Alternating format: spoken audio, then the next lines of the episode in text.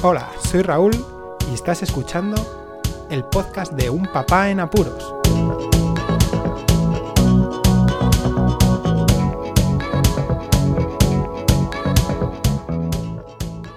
Os voy a explicar una cosa en unos pocos minutos que me sucedió con los puntos limpios, porque eso es otro tipo de reciclaje.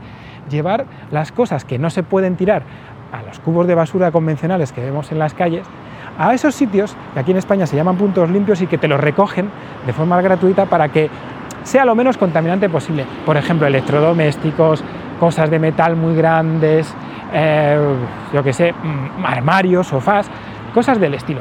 Pues fijaos, hace ya cinco años me tuve que deshacer de diversos materiales tipo informático, tipo material de gimnasia y de pesas, o sea, metales, plásticos, metales tóxicos de todo el estilo, incluso algún mueble. Y lo llevé al punto limpio de León, porque ahí era de donde, donde vivíamos antiguamente. Allí yo llegué, no tienes que hacer ningún registro, automáticamente vas a los distintos cubículos o áreas para distintas, eh, eh, distintos productos para reciclar Normalmente son pues maderas, tipo armario, además te ponía más o menos qué tipo de cosas podías llevar, mm, electrodomésticos, metales, metales pesados. Perfecto, yo iba con el coche, fui con el coche en aquella ocasión y no pasó nada. Yo llevé las cosas, las deposité tal cual las llevaba y muchas gracias. Me volví.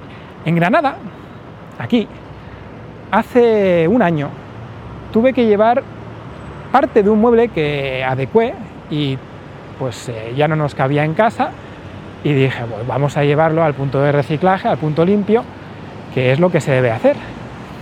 ¿Sabéis lo que pasó con el punto limpio?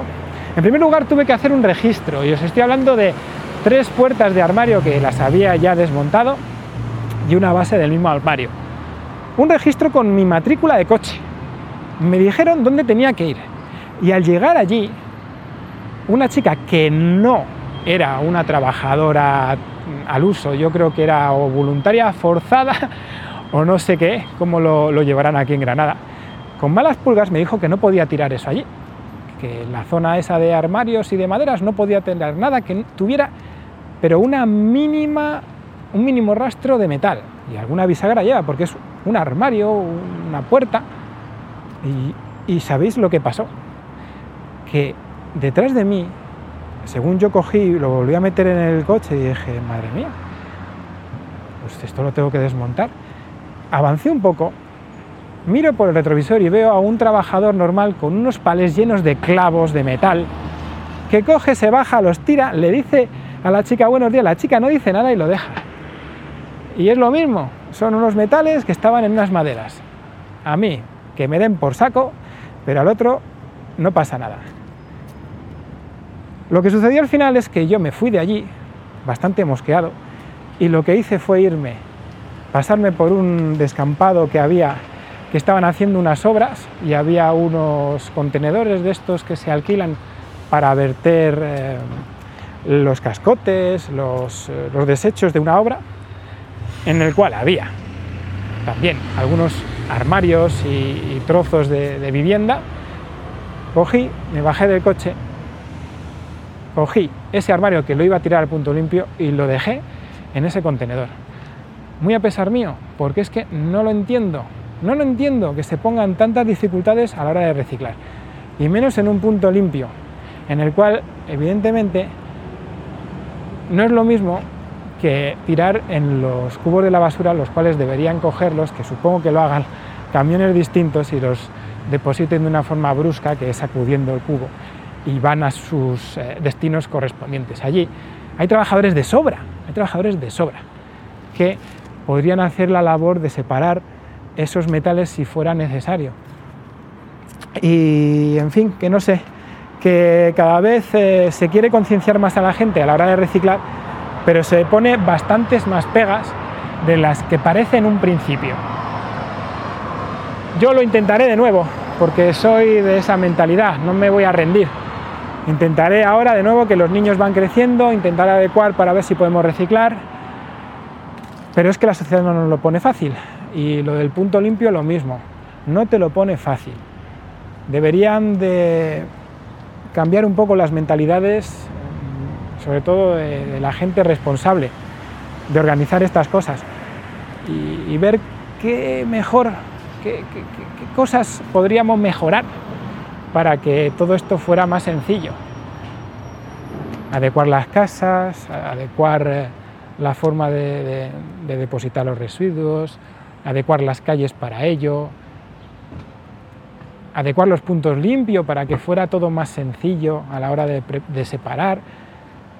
No sé si es que hay tantos problemas, pero ¿os imagináis que me dicen a mí que lleve un ordenador, por ejemplo, a un punto donde eh, se les asigna ese área a reciclar ordenadores y me digan, no, no, no, tiene usted que separar el vidrio el sílice, eh, el mercurio y me lo va poniendo en cada lado. Pues al final nadie reciclaría y esto sería un vertedero. Bueno, pues nada más este podcast dedicado al reciclaje, a este reciclaje no tan sencillo. Siempre os animo a que visitéis la página web para que os informéis de todo lo que concierne al podcast. Muchísimas gracias por escucharme, un saludo y hasta luego.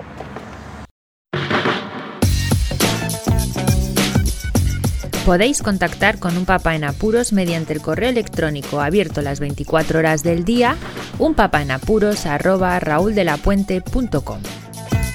También podéis seguir las cuentas de Twitter y Facebook oficiales, arroba unpapaenapuros. Estamos en todas las plataformas de podcasting y para que incluyáis el programa en vuestro gestor de podcast favorito podéis utilizar la dirección corta bit.ly barra un en apuros. Para que no os preocupéis, toda la información sobre el podcast se encuentra en unpapanapuros.rauldelapuente.com y también en las notas de cada episodio. Por cierto, no os olvidéis de dejar una reseña en iTunes, dar un me gusta en iBox y compartir cada episodio en las redes sociales. Así nuestro podcast será más visible y llegará a más gente. Muchas gracias, Poz Escuchas.